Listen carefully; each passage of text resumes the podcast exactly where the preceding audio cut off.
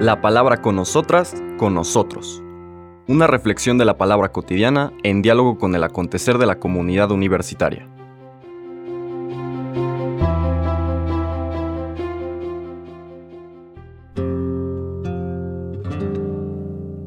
Hola, buenos días. Bienvenidas y bienvenidos a la palabra con nosotras, con nosotros. Hoy miércoles 14 de septiembre seguimos en el Evangelio de Lucas, ahora versículos 31 al 35. Nos saltamos un pequeño segmento donde aparece una visita de discípulos de Juan el Bautista que vienen a preguntarle a Jesús si Él es aquel que, ha de venir, ¿no? Y bueno, no es parte de la secuencia que nos propone la liturgia porque se utiliza en otra de las misas del año. Ahora vamos a una nueva escena. Es una escena que tiene que ver con el entorno que encuentra Jesús. Hemos visto dos momentos importantes y entusiasmantes. La curación del siervo del oficial romano Ayer veíamos la resurrección, la resucitación del hijo de la viuda de Naim. Luego, este momento en el que el Señor empieza a invitar a otras personas a agregarse al, al nuevo Israel, es decir, a abrirse a esta propuesta de una nueva religión, de una nueva manera de encontrarse con Dios, centrada en el amor, y ante la resistencia o la dificultad que empieza a encontrar, que se refrenda en esta dureza de corazón que impide que el Señor pueda invitar, atraer, incorporar a más personas, escuchamos esta parábola que nos presenta la lectura de hoy, de estos versículos 31 al 35. Y dice el texto, en aquel tiempo Jesús dijo, ¿Con quién compararé a los hombres de esta generación? ¿A quién se parecen? Se parecen a esos niños que se sientan a jugar en la plaza y se gritan los unos a los otros. Tocamos la flauta y no han bailado. Cantamos canciones tristes y no han llorado. Porque vino Juan el Bautista, que ni comía pan ni bebía vino, y ustedes dijeron, ese está endemoniado. Y viene el Hijo del Hombre que come y bebe, y dicen, este hombre es un glotón y un bebedor, amigo de publicanos y pecadores. Pero solo aquellos que tienen la sabiduría de Dios son quienes lo reconocen. Palabra del Señor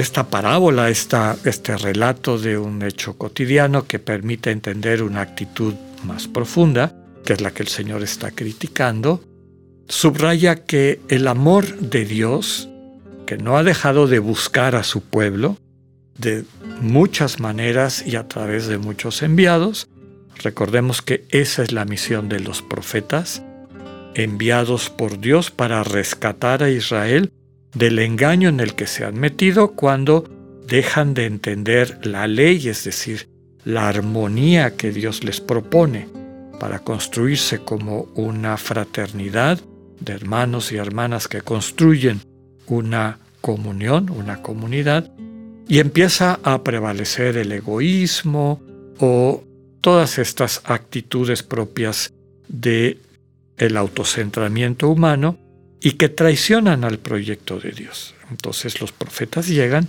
a invitar a Israel primero a desenmascarar los engaños en los que viven y a invitarlos a regresar al proyecto de Dios. Bueno, Dios en esta misericordia ha enviado a Juan el Bautista, que desde su mensaje de radicalidad, ¿no? de, de pobreza, que implica confianza, o sea, no es meramente el vivir en el desamparo, sino el subrayar que desde ese desamparo, en el fondo, su confianza está puesta en el amparo que Dios le da.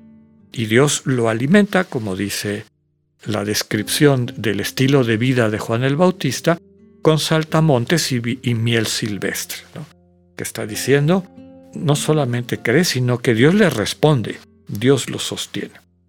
Con todo este mensajero y esta invitación que Dios les hace, como que como estos niños de la parábola, el pueblo de Israel se encapricha, ¿no? Y dice, "No, este es un endemoniado. No come pan, no bebe vino, es un endemoniado.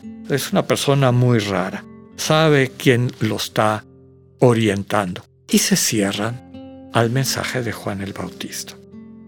Después viene el Señor Jesús, que toma una actitud diferente, no está en el desierto, no está aislado, convive con las personas, trata de llevarle este mensaje del amor de Dios que dignifica y plenifica al ser humano, especialmente a quienes viven en el margen, haciéndose cercano eh, a ellos y a ellas, y pues tampoco les gusta a Jesús que sí come y bebe, es decir, que comparte, que, que vive una vida cotidiana normal, dicen es un glotón y un bebedor, amigo de publicanos y pecadores.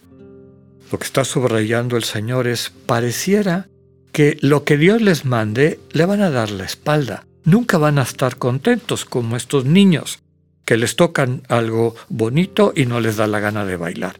Y alguien empieza a cantar canciones tristes y no se dejan conmover.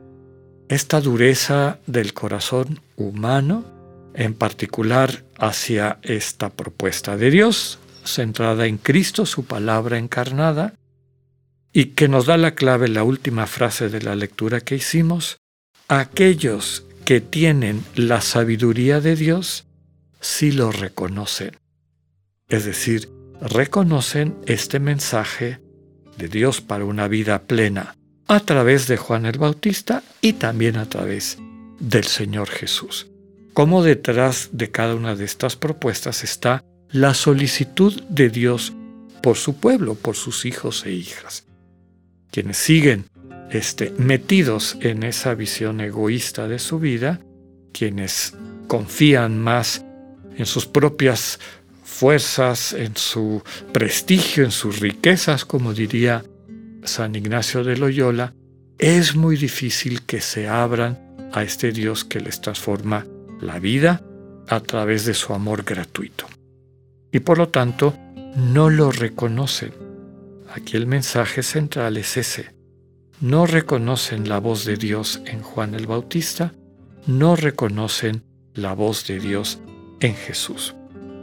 La invitación, desde luego, es a pedir esta sabiduría que nos permita tener eh, la capacidad de reconocer la comunicación de Dios, el mensaje.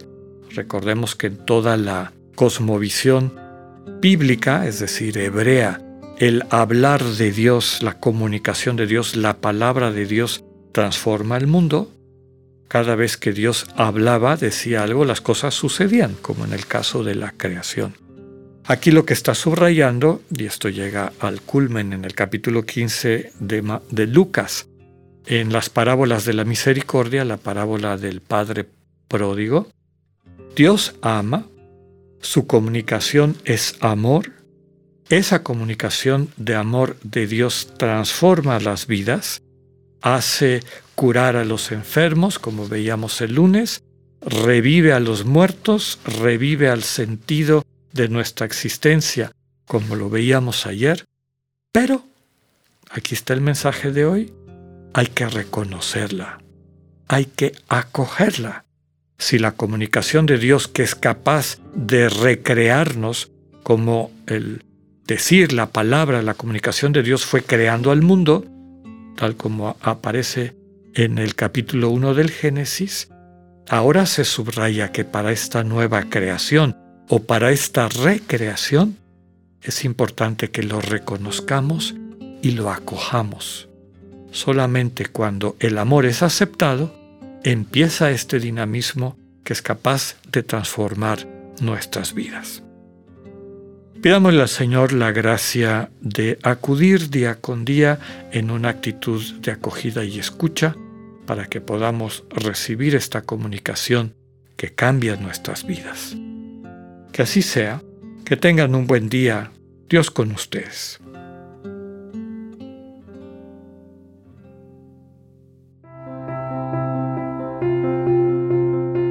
Acabamos de escuchar el mensaje del Padre Alexander Satirka Escúchalo de lunes a viernes a las 8.45 de la mañana por radiveroleón.com o a través de nuestra app gratuita para iOS y Android. Radivero León, no todo está dicho.